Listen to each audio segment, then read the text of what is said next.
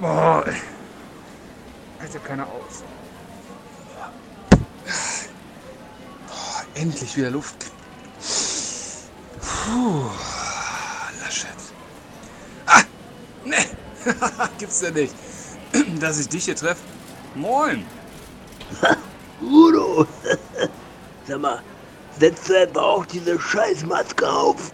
Dann glaubst du aber auch an den Weihnachtsmann, oder? Boah, nee. pff. Es hilft ja nix. Wenn du was kaufen willst, musst du die Scheiße halt tragen. Und jetzt in der Innenstadt auch noch. Ich glaube, ich werde nicht mehr. Was ist mit denn da oben los?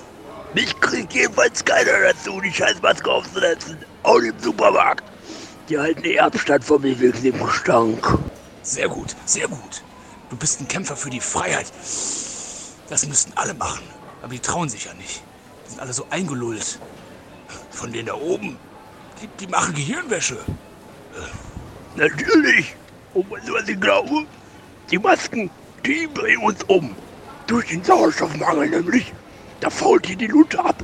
Und die Eier, die fallen wie Pflaumen von den Bäumen. Das ist nämlich der Plan.